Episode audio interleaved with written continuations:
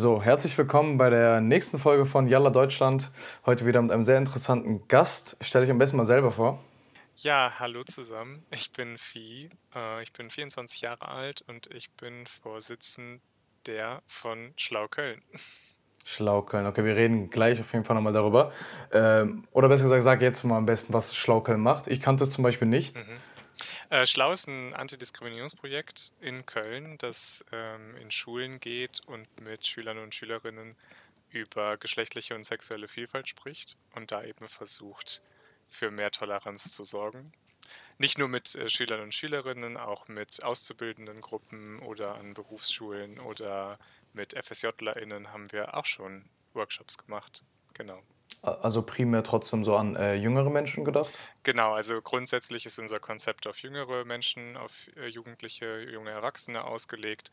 Es gibt auch äh, einen Teil von Schlau auf Landesebene, die machen MultiplikatorInnen-Workshops, also dann mit Lehrkräften, PädagogInnen und so weiter. Das Konzept ist dann eher auf Erwachsene ausgerichtet.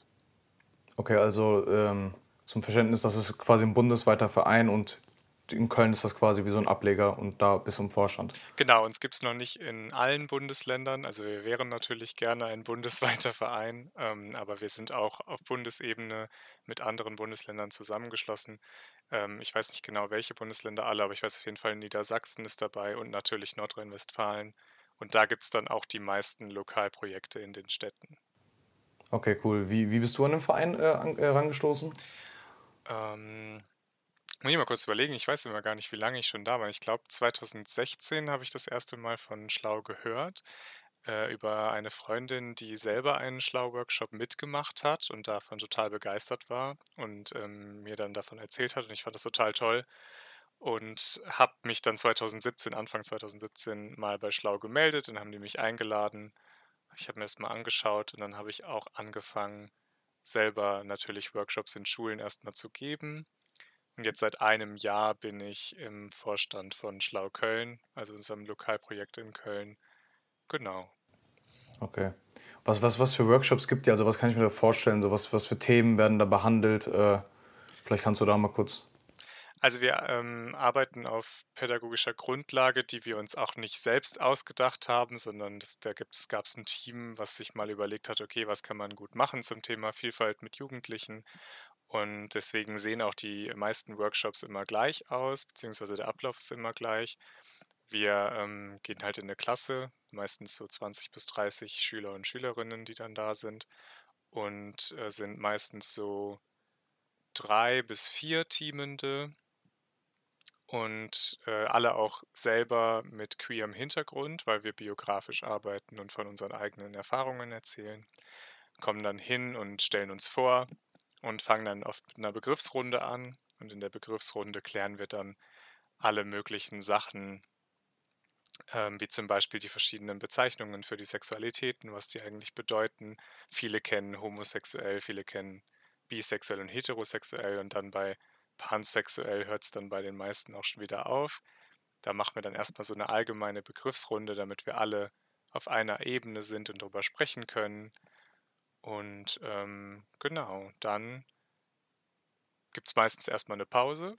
Ja, vielleicht hake, vielleicht hake ich da mal direkt schon ein, weil ich habe ja im Vorhinein schon mit dir ein bisschen gesprochen, dass ich es cool fänden würde, wenn du, wenn wir diese Begriffserklärung äh, in die Richtung vielleicht auch mal hier klären würden für, für viele Zuhörer. Ich muss auch sagen, so ich bewege mich ja in den, ja, ich sag mal, gleichen politischen Kreisen wie du, aber wo diese Wörter halt auch immer benutzt werden. Aber selbst ich habe da irgendwie nicht immer den äh, Überblick, wenn ich ehrlich sein muss. Und deswegen fände ich es mal cool, ähm, wenn du da irgendwelche so diese Begriffe, die die meisten confusen oder die, die von den meisten keine Ahnung haben, vielleicht mal erklären könntest. Also ich kann ja auch mal chronologisch vorgehen. Ganz vorne im Workshop fangen wir natürlich mit einer Vorstellungsrunde an und da erwähnen wir natürlich auch immer, dass es äh, uns auch wichtig ist, dass wir uns mit Pronomen vorstellen, dass wir auch möchten, dass die Schüler und Schülerinnen das kurz sagen, einfach weil es eben Menschen gibt, die sich selbst nicht als Mann und Fra oder Frau sehen. Und im Deutschen, das wissen wir, haben wir er, sie, es als Personalpronomen. Und ich glaube, als es bezeichnet zu werden, das passt jetzt vielen nicht so richtig. Ich persönlich ähm, möchte auch nicht mit er oder sie oder es angesprochen werden, deswegen verwende ich keine Pronomen. weil es halt leider noch keine Alternative gibt in der deutschen Sprache. Lösbar ist das zum Beispiel damit, also ich bitte immer darum, möglichst häufig meinen Namen einfach zu benutzen. Ne, jedes Personalpronomen kann immer mit dem Namen ersetzt werden. Das ist so eine Lösung. Es gibt noch verschiedene andere Lösungsansätze, ähm, aber noch nichts Übergreifendes oder Bindendes, was irgendwie entschieden wurde. Im Englischen gibt es dafür they, them. Das wird im Englischen als neutrales Pronomen verwendet, aber leider im Deutschen halt noch nicht. Genau. Und ansonsten achten wir natürlich auch darauf, dass wir in den Workshops, also dass wir in den Workshops geschlechtergerechte Sprache benutzen, also gendern, eben versuchen, eine neutrale Form zu benutzen. Die Form, die ich benutze, ist das Sternchen und im Sprechen hört sich das dann so an, dass ich anstatt Schüler und Schülerinnen SchülerInnen sage. Das ist eine Möglichkeit, die dann alle mit einschließen soll. Genau. Okay. Das ist also das, was ihr am Anfang immer macht. Und äh, jetzt mal vielleicht so zu den, zu den Begriffen an sich. Also ähm, Sachen wie zum Beispiel, du hast gerade eben queer genannt. Äh, was ist die Definition? Oder vielleicht für Leute, die so äh, vielleicht pansexuell. Ja. Äh, vielleicht kannst du da mal in die Richtung irgendwie da. Also sorry, das ist jetzt so voll basic oder so. Nö, glaub, alles gut, alles gut. Ich kenne das ja aus den, aus den Workshops auch. Dafür machen ja. wir das ja auch. Ähm, queer ist mittlerweile ein Sammelbegriff für alle Identitäten, die nicht heterosexuell sind oder cisgeschlechtlich. Cisgeschlechtlich bedeutet, dass du ähm, dich mit dem Geschlecht, was dir bei der Geburt zugewiesen wurde, wohlfühlst, also dass da keine Abweichung stattfindet.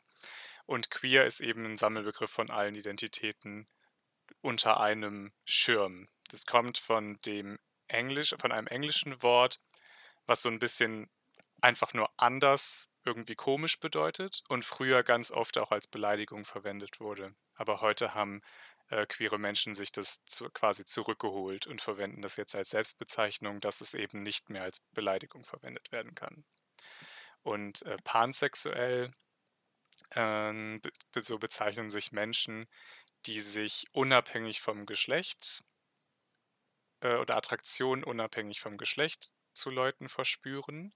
Die sagen ganz oft, dass das wirklich überhaupt keine Rolle spielt und sie das einfach nicht sehen, das Geschlecht als Kriterium bei der Partnerinnenauswahl. Okay. okay.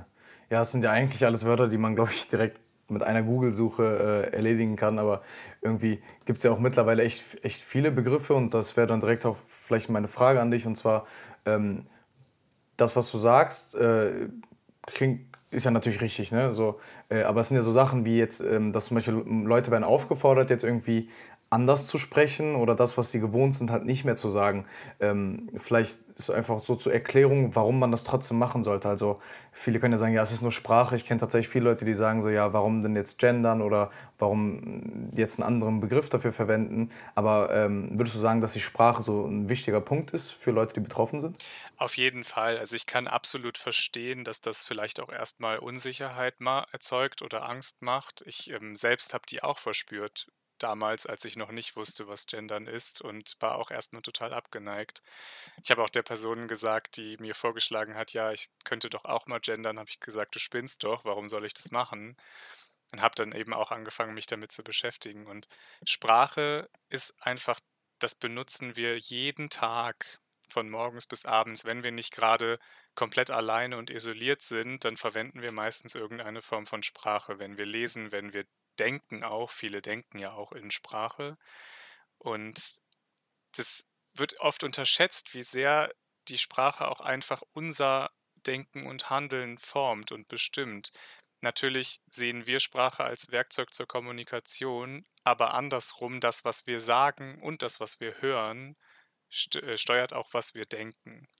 Und das ist ähm, ganz, ganz also relativ einfach zu erklären, eben am, auch am Beispiel des generischen Maskulinums zum Beispiel. Es herrscht, in Deutschland herrscht immer noch das generische Maskulinum vor. Das heißt, wir benutzen die männliche Form und meinen damit alle mit in Anführungszeichen. Es gibt aber Studien, die zeigen, dass wenn zum Beispiel im Gespräch mit Kindern das generische Maskulinum verwendet wurde, dass die Kinder dann automatisch davon ausgingen, dass von Männern gesprochen wird. Da wurden mit, wurde mit Kindern über Berufe gesprochen und mit Mädchen über Berufe gesprochen und die haben dann automatisch ganz oft gesagt, dass das keine Berufe für sie sind, weil eben generischen Maskulinum darüber gesprochen wurde. Und das zeigt halt einfach, wie sehr das unser Denken formt, auch wenn wir es nicht aktiv wahrnehmen, es eher unterbewusst passiert. Ja, und ich denke, wir alle möchten uns ähm, inkludiert fühlen. Wir alle möchten das Gefühl haben, dass wir Teil der Gesellschaft sein dürfen. Und da stelle ich mir mittlerweile die Frage, warum denn nicht die Sprache auch so gestalten, dass sie wirklich alle mit einschließt, anstatt eben diese Übergangslösung generisches Maskulinum einfach weiter zu verfolgen. Ja. Okay, jetzt mal vielleicht eine ganz blöde Frage, aber mich würde mal interessieren, du hast jetzt zum Beispiel gesagt, es gibt, kein, äh, es gibt noch keinen Begriff dafür, für Leute, die kein Pronomen äh, haben. Äh, wer entscheidet denn sowas? Also, also gibt es da Leute, die einfach sagen können, jo, wir machen jetzt ein neues, neues Wort oder? Also es ist immer so ein Prozess. Ich glaube, das wird nicht an einer Stelle einfach entschieden und dann ist es da. Die deutsche Sprache, das merken wir auch zum Beispiel durch immer mehr englische Begriffe, die wir in der deutschen Sprache ja verwenden, ähm, die basiert darauf, wie Menschen sie benutzen, die Sprache. Das, was wir häufig im Alltag benutzen, das findet dann auch Einzug in den Duden zum Beispiel. Ähm, ich meine, viele englische Begriffe sind, stehen jetzt auch schon im Duden drin, einfach weil sie alltäglich benutzt werden. Und da muss es einfach immer mehr Aufmerksamkeit bekommen und immer mehr Menschen müssen es verwenden und dann wird es irgendwann Einzug in die deutsche Sprache finden. Zum Beispiel, vor kurzem, das passt gerade ganz gut, ähm, hat der Duden entschieden, die, äh, das generische Maskulinum aus sich selbst äh, zu streichen. Ich finde es immer schwierig, über den Duden zu sprechen. Also die Menschen, die den Duden machen, haben entschieden, das generische Maskulinum aus dem Duden zu streichen. Früher stand im Duden drinne, oh, jetzt habe ich gerade eine Polizeisirene. Alles gut. Okay. Äh, früher stand im Duden zum Beispiel drinne Vermieter äh, oder Mieter, Person, äh, Men, äh, nee, bleh. nochmal. Früher stand im Duden drinne die Definition von Mieter zum Beispiel, Person, die mietet. Also waren damit alle gemeint. Jetzt ja. in der neuen Edition des Duden oder auch schon, also in der Online-Edition steht es schon drin und dann in Zukunft in allen gedruckten, soll drin stehen, Mieter gleich männliche Person, die mietet. Und dann dementsprechend soll das ähm, andere Pendant, dann Mieterin, auch noch aufgenommen werden. Und zwar ist das, das ist auch keine rechtliche Bindung an irgendwas. Also der Duden sagt nicht, wie wir reden sollen, aber ich denke, das kennen alle, das zum Beispiel auch beim Scrabble-Spielen oder wenn irgendwie Wörter nachgeschlagen werden müssen, dann gucken alle erstmal in den Duden und wenn es dann da nicht mehr drin steht, ist es auch einfach ein Argument zu sagen, okay, es ist falsch, das generische Maskulinum zu verwenden.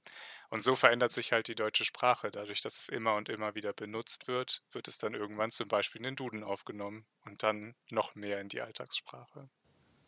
Ja, auf jeden Fall sehr wichtig, das mit der Sprache. Deswegen, äh, ich denke mal, das ist ja auch einer der Gründe, warum ihr ähm, mit eurem Verein an, äh, in, vor allem in Schulen zum Beispiel aktiv seid, weil ich glaube, da ist ja das mit der Sprache besonders kritisch. Ähm, also da wird ja oftmals beleidigende Wörter benutzt, äh, die bestimmte Personengruppen irgendwie diskriminieren. Äh, und ich war jetzt zum Beispiel auch seit längerem nicht mehr in der Schule, aber ich weiß nicht, ihr mit eurer, äh, mit eurer Arbeit quasi an Schulen selber, könnt ihr da irgendwie eine Entwicklung ziehen? Also ist es besser geworden, schlechter geworden? Das ist natürlich immer schwierig, das so pauschal zu sagen. Jetzt mein persönliches Gefühl, sage ich einfach mal, ist es schon, dass es öfter passiert, dass Jugendliche sich dem entgegenstellen, also das nicht mehr akzeptieren, dass das einfach passiert. Und wo wir auf jeden Fall eine Verbesserung merken, ist, ist an Schulen, an die wir gehen. Also wo wir unsere eigenen Workshops anbieten, da stellen wir auf jeden Fall eine Besserung fest und da kriegen wir auch ganz oft von Lehrpersonen zurückgemeldet, dass danach, also nachdem wir da waren, äh, auf jeden Fall ein besseres Klima auf dem Schulhof auch herrscht und oft ähm, zwar immer noch bestimmte Begriffe als Beleidigung verwendet werden, aber eben ganz oft andere Schüler und Schülerinnen dann sagen, hey, wir haben doch gelernt, das sollen wir nicht sagen und das ist doch nicht okay. Genau, also da stellen wir auf jeden Fall eine Besserung fest. Und jetzt so, das ist jetzt wirklich meine eigene Meinung, überhaupt nicht irgendwie wissenschaftlich fundiert, aber so im Großen und Ganzen bei Jugendlichen stelle ich auf jeden Fall mehr Aufmerksamkeit für das Thema fest wo ich vermute, dass es auch einfach am Internet liegt. Also die äh, Jugendlichen haben heute viel, viel mehr Zugang zu Informationen, als wir zum Beispiel hatten, als wir noch jünger waren. Und äh, das, da glaube ich, ist einfach viel mehr Wissen schon vorhanden, was einen positiven Effekt haben kann. Safe, auch die viele jugendliche Menschen äh, haben sich ja sehr politisiert, auch ähm, allem zum Beispiel jetzt durch Fridays for Future oder so, da kommt natürlich auch Interesse an anderen politischen Themen und so. Das ist auf jeden Fall eine, eine sehr gute Sache. Aber mhm. ja, das ist ziemlich, ziemlich schwierig, weil ähm, also auch, auch ich in der Schule äh, bis zum Abitur weiß ich, weiß ich, dass ich diese Wörter immer ganz normal benutzt habe und irgendwie das für also jetzt nicht mal diskriminierend, aber für mich war das einfach quasi mein ganz normaler Sprachgebrauch und also niemand hat irgendwie gesagt, so, jo, das kannst du nicht sagen und so. Und ähm, da finde ich auf jeden Fall cool, dass ihr so aufklärende Arbeit macht. Aber da frage ich mich, sollte das nicht eigentlich so von der Schule gestellt werden? Also sollte, ist, sollte sowas nicht mittlerweile selbstverständlich sein, dass irgendwie es bestimmte Kurse gibt oder es bestimmte Workshops, so Pflichtveranstaltungen gibt und dass jede Schule da irgendwie durch muss? Genau, also eigentlich ist das sogar gesetzlich so vorgeschrieben, dass das Teil des äh, Lehrplans ist. Das wissen ganz, ganz viele nicht. Aber zum Beispiel im Schulgesetz von NRW steht drin, dass all diese Themen eigentlich Pflichtteil des Lehrplans sein müssen.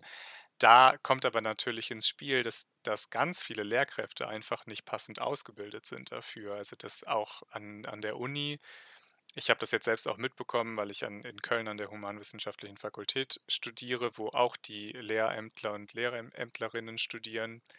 Und da findet das Thema auch gerade erst so langsam Einzug in die Lehrpläne und ist auch immer noch nicht verpflichtend für alle.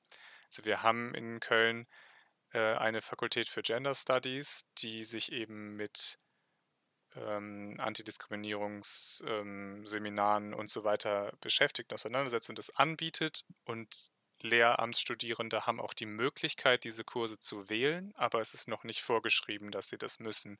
Und meiner Meinung nach sollte das fester Bestandteil des Lehramtsstudiums sein, damit die Lehrkräfte dann auch in der Lage sind, das mit ihren Schülern und Schülerinnen zu machen. Aber das sind sie einfach noch nicht. Das haben sie einfach nicht gelernt. Und der, dafür gibt es dann eben diese externen Projekte, die an Schulen gehen. Okay, seid ihr da der einzige Verein oder gibt es da, gibt's da mehrere? Also gerade in einer Metropole wie Köln, äh, wir alleine würden das nicht schaffen, alle Schulen abzudecken. Wir haben in Köln tatsächlich auch mehrere Projekte, wo wir auch sehr froh sind drüber wo wir uns dann, also wir arbeiten auch gemeinsam, auch wenn wir unterschiedliche Projekte sind, einfach, dass wir schauen können, dass das ganze Kölner Stadtgebiet abgedeckt wird. Äh, wie das jetzt in anderen Städten ist, weiß ich selber nicht. Und äh, ja, genau. Okay. Ähm, vielleicht, so eine, vielleicht so eine Sache, äh, vielleicht kannst du ja über persönliche Erfahrungen reden oder Sachen, die andere Menschen vielleicht was du mitbekommen hast. Also ähm, irgendwie so, ja, eine, also einfach Diskriminierungserfahrungen, wo man dann vielleicht so als, als Person, die halt ähm, nicht so ist, einfach so checkt, okay, das sind so Sachen, äh, die mache ich vielleicht selber noch, sollte ich aber mal ganz dringend aufhören. Äh, also, weil ich ich glaube, du bist da die bessere Person zum Reden. Ich könnte jetzt sehr viel über äh, rassistische ja. Sachen oder so reden, aber es wäre auch cool, weil ich, ich versuche ja auch immer auf diesem Weg quasi so, ähm, ja, so politisch korrekt wie möglich zu sein, aber ich glaube, das ist sehr, sehr, sehr schwierig und ähm, deswegen ist es immer cool, so äh, über Erfahrungen zu reden, finde ich, weil du dann sehen kannst, okay, yo, äh, das mache ich ja auch noch, äh, direkt mal aufhören. Ich glaube, da hilft es immer ganz, ganz viel, sich wirklich ehrlich selbst zu fragen, würde ich wollen, dass das mit mir gemacht wird? Weil ganz oft sind diese Sachen, die wir so uns angeeignet haben als normale Verhaltensweisen, oft gar nicht so angenehm, aber wir versetzen uns selten in die Lage anderer Menschen rein und fragen uns mal, okay, wie würde ich mich jetzt fühlen, wenn ich so beleidigt werden würde oder so behandelt werden würde. Das hilft, und wenn man dann wirklich auch ehrlich zu sich selbst äh, ist, das hilft oft schon ganz viel, äh, habe ich festgestellt. Und die andere Sache ist halt wirklich, da weiß ich gar nicht so viel, ob, ob Einzelne so viel daran ändern können. Also natürlich dieses, wie möchte ich eigentlich behandelt werden, das kann, kann jede einzelne Person selber machen. Aber es ist eben super wichtig, das Thema Vielfalt ähm, Thema Antidiskriminierung noch viel mehr in die Politik und in die Bildung und in alle Bereiche des Lebens Einzug findet, weil das muss einfach strukturell verändert werden. Wir müssen einfach ganz früh ganz viel lernen über diese Themen, damit diese Abneigung dagegen gar nicht mehr entsteht. Und genau, also jetzt aus persönlichen Erfahrungen raus, ich wurde halt in der, in der Schule sehr oft betitelt mit sehr schlimmen Wörtern, die als Beleidigung gegen queere Menschen verwendet werden.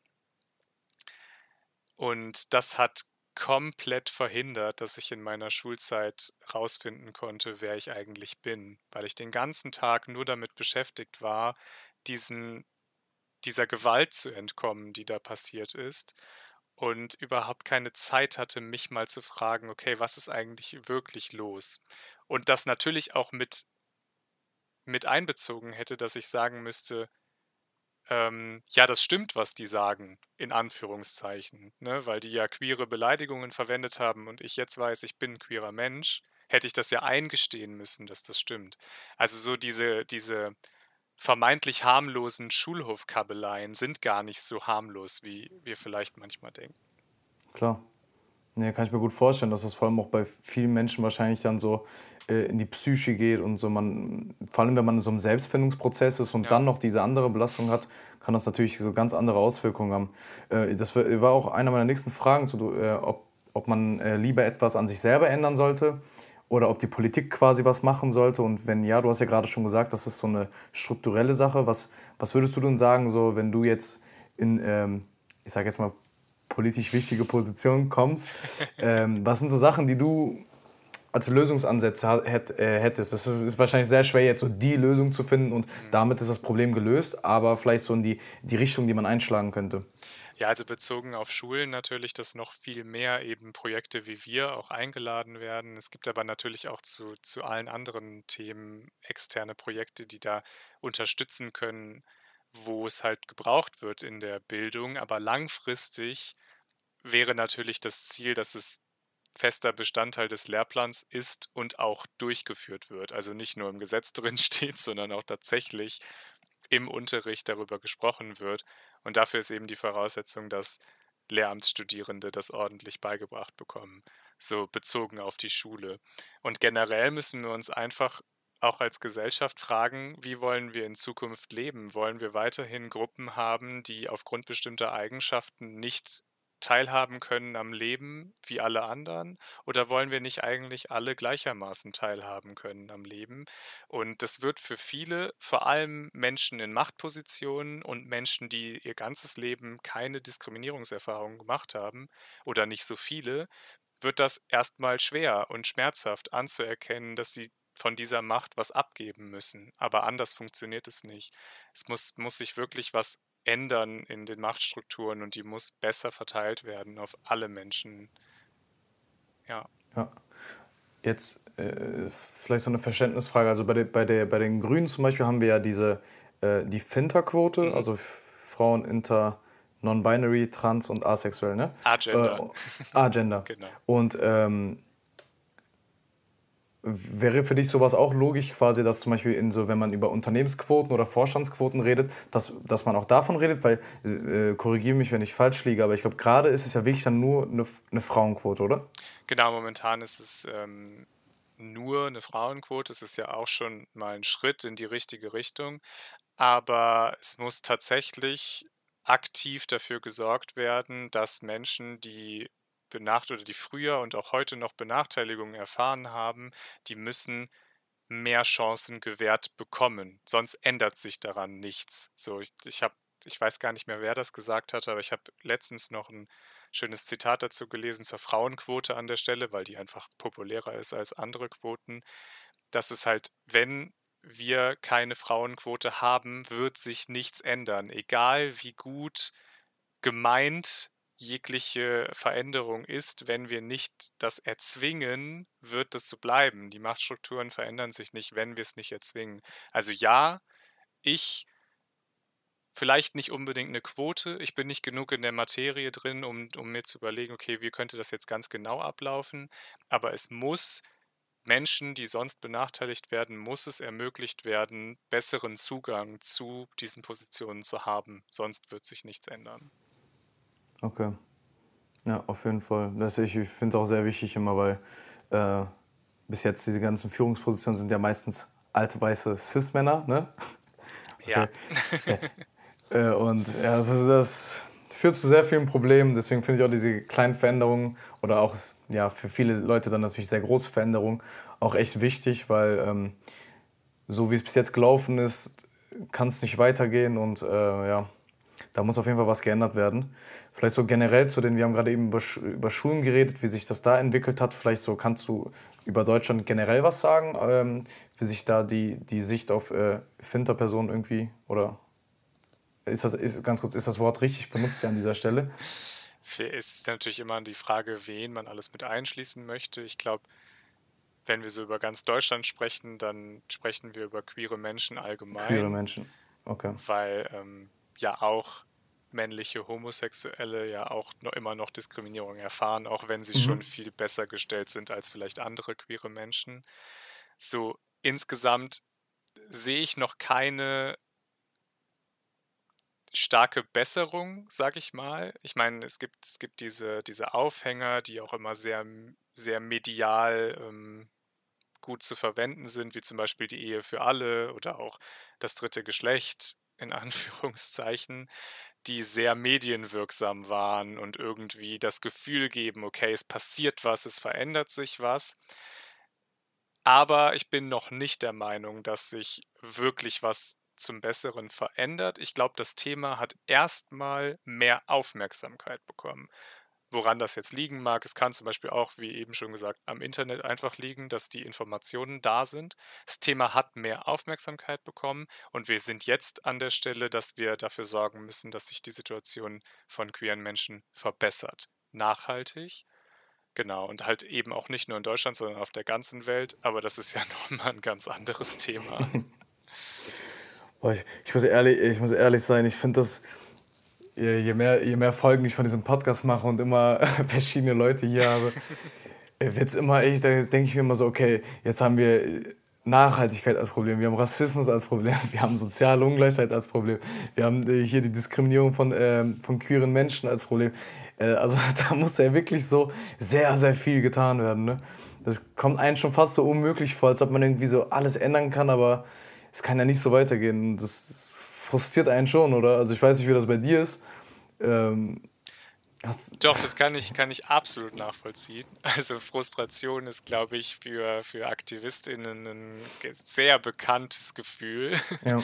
Aber ich glaube, was uns vielleicht ein bisschen Hoffnung geben kann, ist, dass diese Themen eigentlich alle miteinander zusammenhängen. Das sind keine getrennten Themen voneinander. Ich meine, da geht es überall um Eigenschaften, die Menschen haben können und äh, auch einfach, Menschen können ja auch mehrere Eigenschaften haben. Ich bin ja auch nicht nur queer, ich bin ja auch noch ganz viele andere Dinge. Und ich glaube, dass, dass wir einen Weg finden müssen, können, an all diesen, diesen äh, Missständen was zu verbessern, weil wir ja auch eigentlich die Vorstellung davon haben, zu was für einer Welt wir gelangen wollen, nämlich zu der, dass alle gleichermaßen teilhaben können. Und ich glaube, dass all diese Themen zusammenhängen und all diese Themen einfach auch mit der Einstellung zusammenhängen, ja, wir wollen das, wir wollen, dass alle Menschen die gleichen Chancen haben. Und darauf arbeiten wir hin. Und dann sollten sich diese Themen eigentlich auch auf dem Weg lösen lassen. Ja. Ja, ja es ist halt immer nur so, so, ja, diese Einsicht, dass man weiß, okay, selbst hier in Deutschland als einer der entwickelten Länder auf dieser Welt ist es immer noch so schwierig, eine Lösung zu finden. Es gibt ja viele Länder, wo zum Beispiel soziale Ungleichheiten oder die Lage von queeren Menschen einfach viel schlimmer ist. Oder, und äh, ja. Aber ja, deswegen äh, polit politischer Aktivismus ganz wichtig, Leute, alle, die zuhören. Äh, kann man sich bei Schlaukern eigentlich äh, engagieren, auch wenn man äh, keine queere Person ist? Also das ist, kommt immer ganz drauf an natürlich. Wir arbeiten ja biografisch, das heißt, wir erzählen von eigenen Erfahrungen.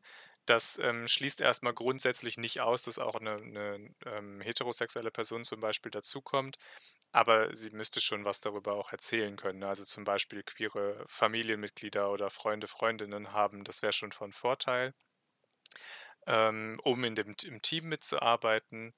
Äh, genau, das würde schon helfen. Aber grundsätzlich sind wir da offen. Was wir halt haben, ist, wir haben einen Peer-to-Peer-Ansatz, einfach um auf die Möglichkeit zu haben, mit den ähm, Schülern und Schülerinnen auf einer Augenhöhe reden zu können.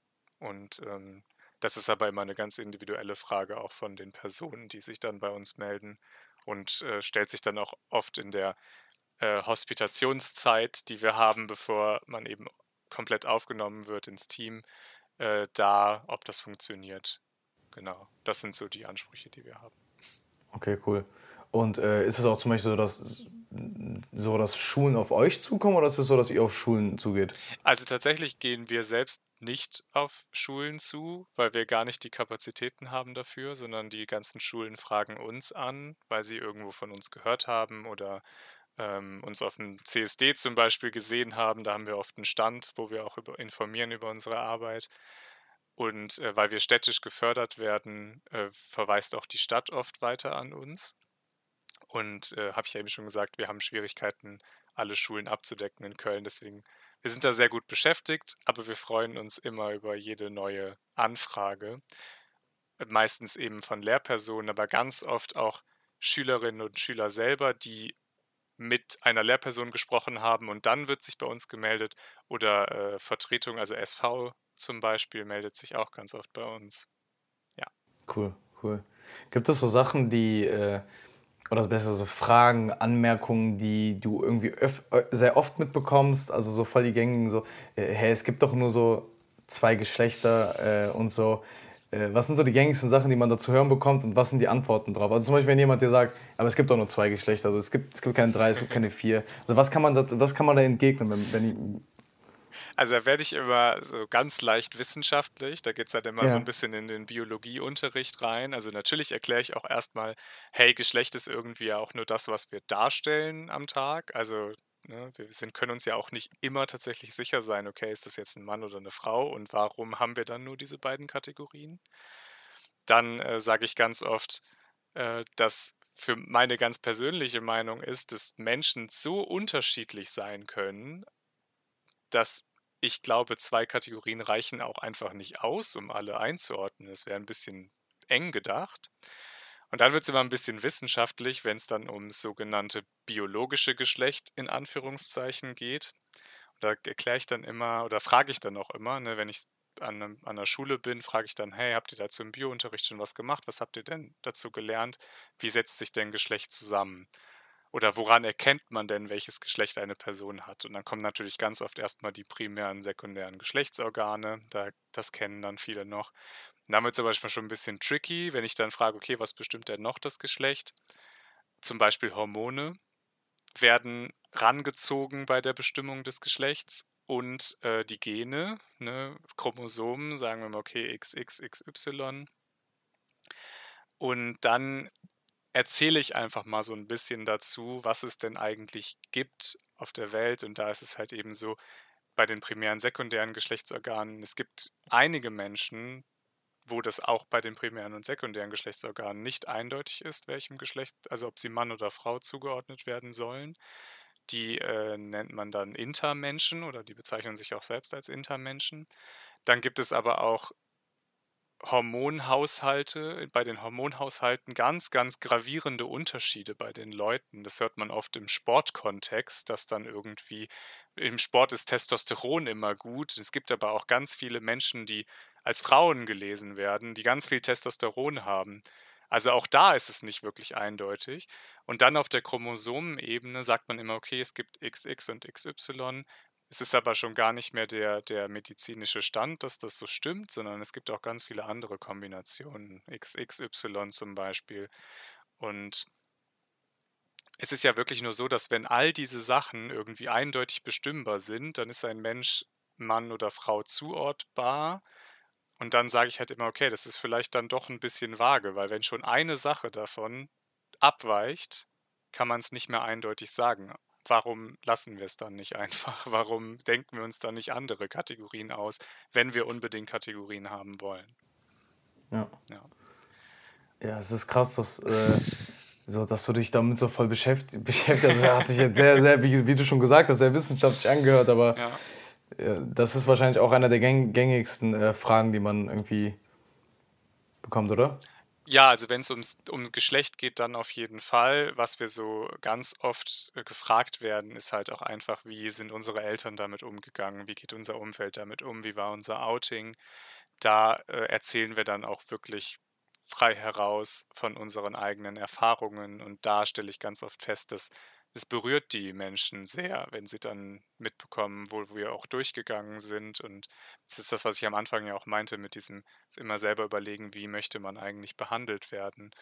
Und ähm, ich habe das Gefühl, unsere Workshops funktionieren so gut, weil du dann nicht mehr sagen kannst, ich, ich kenne keine queere Person, weil dann kennst du auf einmal drei bis vier queere Menschen und du hast von denen gehört, wie es denen geht. Und dann ist es ganz schwierig noch zu sagen, ja, interessiert mich nicht, ist mir egal genau.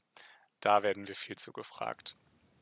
Ja, wollte ich gerade sagen, deswegen finde ich es auch immer cool, wenn man so mit persönlichen Stories konfrontiert wird, weil ich finde, da lernst du auch immer am besten. Auch, auch natürlich zu vielen anderen Sachen wie Rassismus oder so. Ähm, ist es für mich immer so die beste Art, die einer anderen Person was beizubringen. Mhm. Weil, wie gesagt, ich denke man, oder besser, ich hoffe mal nicht, dass dass vor allem so Kinder irgendwie so, ja, zum Beispiel vom Kern aus homophob sind oder so, sondern einfach vielleicht bestimmte Wörter benutzen, weil das halt der ganze Umfeld benutzt und dann halt so welche Stories an einem klar machen, okay, ja. so, das, das verletzt einfach Leute, die es eh nicht leicht haben, so in dieser Gesellschaft. Und ja, finde ich ganz cool. Was würdest du dir von jeder, von so, von einfach von anderen Menschen wünschen, was jeder für sich machen könnte, ähm, um da quasi einen Schritt in die richtige Richtung zu gehen? Einfach freundlich sein. Also, ich meine, okay, das, das, das fällt oft auch schwer. Ich, manchmal hat man einen schlechten Tag, aber da halt auch einfach schauen, dass das nicht an anderen Menschen auszulassen. Ich meine, die wenigsten Menschen haben dir irgendwas getan. Nur weil ich so aussehe, wie ich aussehe, oder weil ich so lebe, wie ich lebe, das, das tut einer anderen Person ja erstmal eigentlich nichts. Und da sich öfter mal fragen, ist es das wert, da jetzt gegen anzugehen oder da irgendwas Böses zu sagen? Das fände ich schön und ähm, würde mir wünschen, dass wir uns alle eine Welt wünschen, in der wir ein, alle einfach leben können, so wie wir sind und nicht dazu gezwungen werden, uns zu verstellen. Safe. Also vor allem auch so die ganzen Vorurteile, äh, egal gegenüber was, Vorteile sind nie gut. Ja. dass Menschen in Schubladen stecken und auch was du gerade gesagt hast, wie so Freund, äh, Freundschaft, äh, freundlich zu anderen Menschen sein, immer einfach Liebe geben so. Ich meine so, ich verstehe auch, ich weiß, ich verstehe den Sinn nicht dahinter, wie Leute einfach ohne, aus dem Nichts haten, einfach so aus dem Nichts. So ja. und dann ja, sehr schwierige, sehr schwierige Thematik. Ich weiß, ich weiß nicht so, also allein schon das Zuhören ist für mich dann immer so, ich weiß gar nicht, was ich sagen soll, weil es einfach sehr schwierig ist irgendwie. Äh, und ich habe auf jeden Fall vollstes Respekt für die Sache, die du tust und auch für die aufklärende Arbeit. Ähm, kann mir aber auch vorstellen, dass es für viele vielleicht nicht so leicht ist, einfach so den Schritt zu gehen, das zu akzeptieren und dann noch aufklärende Arbeit zu leisten, oder? Auf jeden Weil ich weiß Fall. Nicht, wie viele, wie viele Mitglieder seid ihr zum Beispiel bei Schlau? Also momentan sind wir, also gerade können natürlich nicht wirklich Workshops stattfinden. Wir sind ja immer noch im Corona-Lockdown, aber wir sind trotzdem zum Glück, da bin ich immer sehr glücklich drüber, momentan so 15 aktive Teamende, meine ich. Ähm, genau, noch ein paar mehr Leute im Verein, die nicht mehr unbedingt aktiv Workshops geben. Das äh, ist eigentlich ganz gut. Aber ja, auf jeden Fall, wir, wir schreiben oder wir sagen auch immer und schreiben auch auf unserer Website zum Beispiel, dass man sich schon sicher sein sollte mit der eigenen Identität. Natürlich muss die nicht fest sein. Es ist auch völlig in Ordnung, wenn du selbst sagst, okay, ich weiß noch gar nicht, wie ich mich einordne. Das hat auch einen super Effekt, das zu erzählen. Aber man sollte sich schon trauen, darüber zu sprechen und, äh, und auch äh, Fragen dazu sich anzuhören und zu beantworten.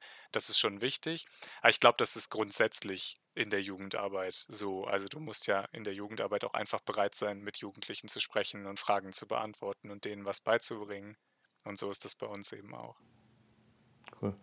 Ähm, also wie viele seid ihr denn jetzt? 15 aktive Teamende, glaube ich. Ja. 15 aktive.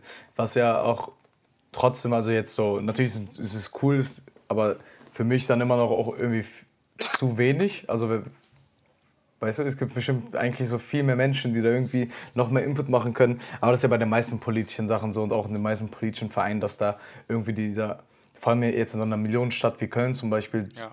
denke ich mir immer, okay, da müssen eigentlich sehr, sehr viele Leute aktiv sein. Aber selbst bei uns in der GJ so, wenn es viele sind, sind es irgendwie 30 und wenn man dann denkt, okay, 30 sind ja eigentlich noch extrem wenig Leute, aber es kommt einem dann so viel vor. Auf und jeden Fall. Ja, mehr sein könnten es natürlich immer und äh, wir freuen uns auch über jede Anfrage und über jede, jedes neue Mitglied. Äh, Gerade haben wir ein bisschen Schwierigkeiten hinterherzukommen, weil wir, ich habe ja eben schon erwähnt, dass wir eine Hospitationsphase haben. Also bevor du irgendwie auch alleine oder auch einen Workshop leiten darfst, musst du drei Workshops gemacht haben und du musst auch eine Fortbildung machen. Äh, und in der Fortbildung gibt es halt auch nur eine bestimmte Anzahl an Plätzen. Und gerade haben wir so ein bisschen Schwierigkeiten, die ganzen Teamen, äh, die ganzen Hospice nachzuziehen, weil keine Workshops stattfinden. Aber das kriegen wir nach Corona auch äh, wieder hin. Also wir freuen uns über jeden Menschen, der irgendwie Interesse hat. Ja, einfach äh, schlau Köln Website. Genau, schlau-köln.de. Da stehen Hat alle bestimmt, Informationen drauf. Ihr habt bestimmt auch eine gute äh, Social Media Präsenz, wo man auch folgen kann auf Instagram. Auf Instagram, ja, Schlau Köln natürlich, auf jeden Fall. Mhm. Auf Facebook auch äh, Schlau Köln kann man uns folgen. Da, ähm, wenn viel passiert, gibt es da auch viele Updates. das ist natürlich auch während Corona mal ein bisschen schwierig, aber da gibt es auf jeden Fall alle Informationen, ja. Okay. Zum Abschluss wollte ich noch fragen, ob du vielleicht, wenn es, wenn es irgendwie äh, ZuhörerInnen gibt, die ähm, irgendwie sich selber nicht so ganz bewusst sind oder so in der Lage stecken, vielleicht äh, wie du damals in deiner Schulzeit, äh, wie du das erzählt hattest, hast du vielleicht Tipps einfach oder ähm, irgendwelche ja, Ratschläge? Ja, ähm, Informationen suchen, nutzt, nutzt die Macht des Internets, traut euch, ähm, eure Fragen zu googeln. Da gibt es meistens schon ganz, ganz viel Hilfe. Äh, schlau auf Social Media folgen, da gibt es auch ganz viele Informationen. Und ähm, nicht den Mut verlieren.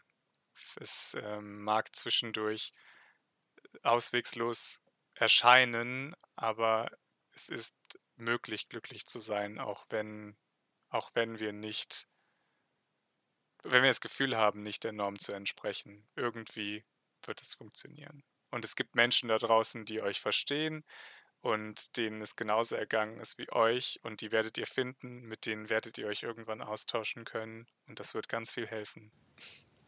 Okay, cool. Ich danke dir für die warmen Worte am Ende. Äh, ich hoffe, es erreicht irgendwelche Menschen. Äh, und ja, danke auf jeden Fall für deine Zeit. Ja, danke für ähm, deine Einladung. Ich habe mich sehr gefreut. Ja. Ich hoffe, ich habe äh, gut geredet. Ich war, bin die ganze Zeit so voll so am Gucken, so dass ich nichts falsch sage. Deswegen stotter ich auch ein bisschen. Alles Aber gut. Ich, ich lerne auch immer dazu. Und äh, danke dir für, die, für den ganzen Input heute. Und wünsche dir noch einen schönen Abend. Wünsche ciao, dir ciao. auch. Ciao.